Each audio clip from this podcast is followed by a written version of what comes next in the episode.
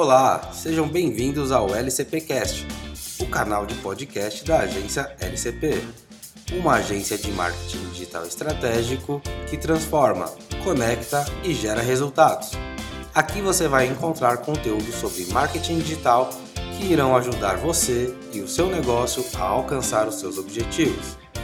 E se você é novo no nosso canal de podcast, não esqueça de assinar ou seguir para receber as nossas novidades.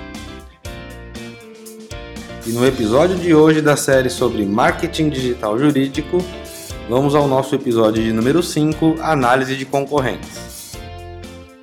Para muitos, é prazeroso dar uma stalkeada nos concorrentes, mas devemos utilizar os resultados dessa stalkeada de forma profissional, para aumentar a distância ou perseguir os nossos concorrentes de forma inteligente.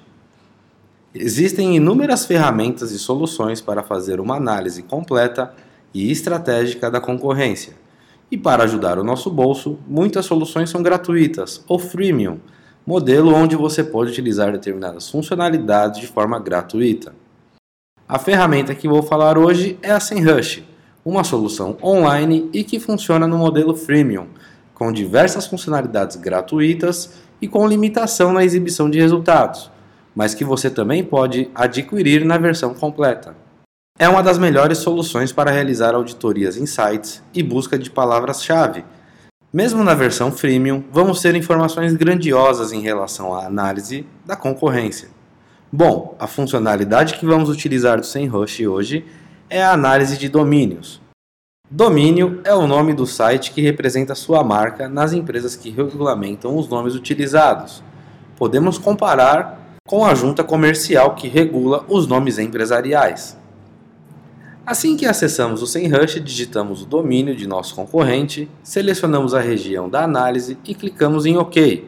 A solução irá fazer um processamento do domínio e, na sequência, irá exibir informações sobre os nossos concorrentes.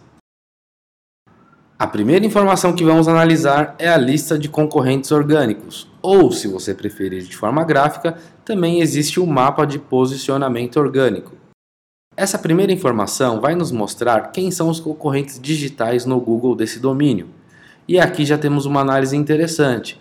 Se o seu domínio não está nessa lista, o Google não entende que você é um concorrente e, como consequência, o potencial cliente também não.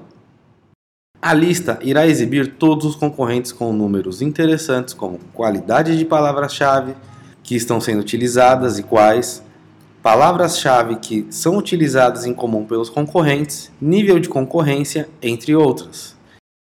Indico listar os 10 principais concorrentes e realizar o processo de auditoria de forma individual, ou seja, o mesmo processo que já realizamos para o principal para toda a lista.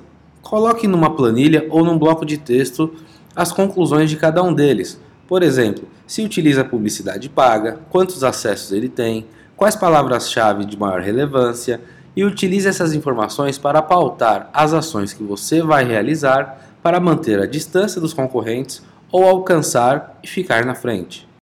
Aproveite bem essa stalkeada, que indica ser uma tarefa recorrente no seu plano de marketing jurídico.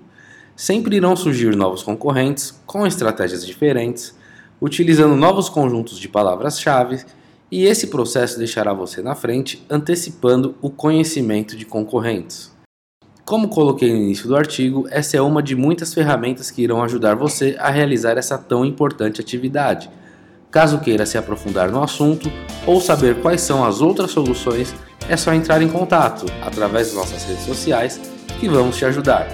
Obrigado, bons negócios e até o próximo episódio.